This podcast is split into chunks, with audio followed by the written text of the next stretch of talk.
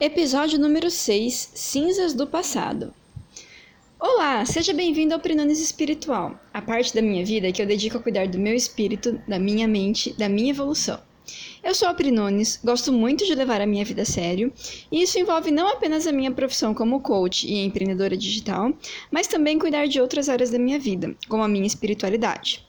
Só que eu não gosto de fazer isso apenas para mim, e é por isso que eu criei esse projeto, o Prenunes Espiritual, para dividir com você meus aprendizados e minha evolução dentro da doutrina espírita. Aqui você vai encontrar as principais sacadas que eu tive ao ler livros espíritas, e neste episódio número 6 eu vou falar para você sobre o livro Cinzas do Passado. Este livro foi inspirado pelo espírito Lúcius, psicografado por Sandra Carneiro. Eu gosto muito do estilo de escrita desse espírito pela clareza das reencarnações. Neste livro em especial, ele mistura de forma excepcional duas encarnações, onde pai e filho se encontram exatamente neste papel em ambas as encarnações. O meu objetivo aqui não é fazer um resumo completo do livro, porque isso você vai encontrar fácil na internet. E eu também quero que você leia o livro. O meu objetivo aqui é falar dos grandes ensinamentos que eu tive ao ler esse livro. Foram, ao todo, três grandes sacadas. A primeira se refere ao estudo como resgate. Durante a história, o Jorge, que é o personagem principal, estuda muito o espiritismo. A todo momento, ele tem a sensação de que ele já conhecia tudo isso e que ele está apenas resgatando esse conhecimento. Os livros que ele lê parecem fluir com uma naturalidade incrível, como se fosse apenas uma revisão e não algo novo. Isso muitas vezes acontece comigo também, já que quando eu estudo me parece tudo muito lógico e coerente, como se eu já conhecesse isso e estivesse apenas resgatando. A segunda sacada que eu tive diz respeito ao sono e aos sonhos. Ah, como estudar os sonhos me encanta. Eu sempre quis encontrar explicações para os meus sonhos, e eles têm ficado cada vez mais claros, em especial lendo esse livro. Eu entendi, através dessa leitura, que nunca lembraremos exatamente dos nossos sonhos com perfeição. Sempre teremos alguns flashes com as pessoas, com esse, como esse sonho se passou, e principalmente teremos um sentimento alinhado a esse sonho: amor, ternura, raiva, tristeza.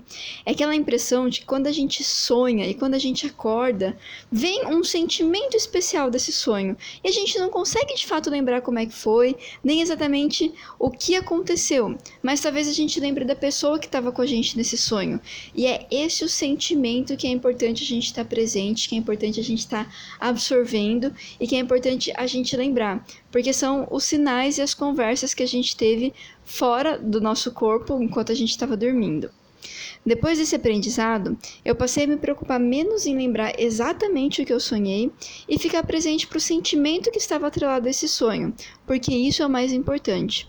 Não importa se eu estou sonhando com as minhas outras vidas ou com alguém que está me chamando, não importa se essa pessoa vive comigo hoje ou se é alguém que eu nem, nem conheço. O que importa é a lição que esse sonho me traz, e é isso que eu tento ficar presente a cada despertar. E olha que eu acordo várias vezes ao longo da noite em função da minha nenezinha, mas cada vez que eu acordo, eu tento me recordar dos sonhos que eu estava tendo naquele momento. A terceira grande sacada é a questão do sono profundo. Durante a narrativa desse livro, o personagem principal fica adormecido por mais de 30 dias consecutivos. E, e isso aconteceu em função de um incêndio que ele acabou participando e ele ficou desacordado por mais de 30 dias. Eu confesso que eu fico impressionada quando a medicina não consegue explicar algumas coisas, só que o plano, o plano espiritual consegue.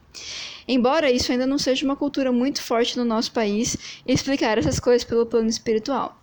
Então, ao longo desse período que ele fica desacordado após o incêndio, ele estava apenas dormindo. Mas dentro da narrativa, a questão da medicina tenta explicar de diversas maneiras algo que era muito simples. Ele estava apenas dormindo, ele não estava em coma, ele não estava com outros grandes problemas de saúde, ele estava só dormindo. E nesse período que ele dormiu, o personagem principal ele fez uma grande viagem ao mundo espiritual, onde ele conseguiu se reencontrar novamente com seu propósito, com o que ele prometeu antes de reencarnar, que era conseguir o perdão do seu filho nessa segunda encarnação que é narrada no livro. Esse tempo de sono profundo foi fundamental para o desenrolar da sua vida. E quantas vezes e quantas vezes a gente vê esse período de sono profundo como algo ruim, como algo pejorativo, enquanto na verdade dentro do plano espiritual, ele é muito bom, porque ele vai nos aproximar do nosso propósito. Toda vez que eu vejo uma narrativa de um problema de saúde que trouxe espiritualmente uma evolução muito grande, eu fico presente de como as coisas realmente devem acontecer e como muitas vezes a gente fica procurando dentro da medicina explicações para coisas que na verdade não têm explicações de saúde, são apenas explicações espirituais. Bem, essas foram as três grandes sacadas que eu tive deste episódio número 6 do resumo de livros espíritas desse meu projeto, o Prenúncio Espiritual. Eu espero que esses meus aprendizados possam ser úteis para sua vida também. Se você gostou desse episódio, deixe um comentário aqui pelo canal que você está escutando. Sua opinião, sugestão e feedback é muito importante para mim. E se você quiser ouvir mais episódios, visite o prenunes.com.br e tenha acesso a todos os episódios já gravados. Eu desejo que você tenha um dia muito iluminado e com muita evolução. Bora levar a sua vida a sério também?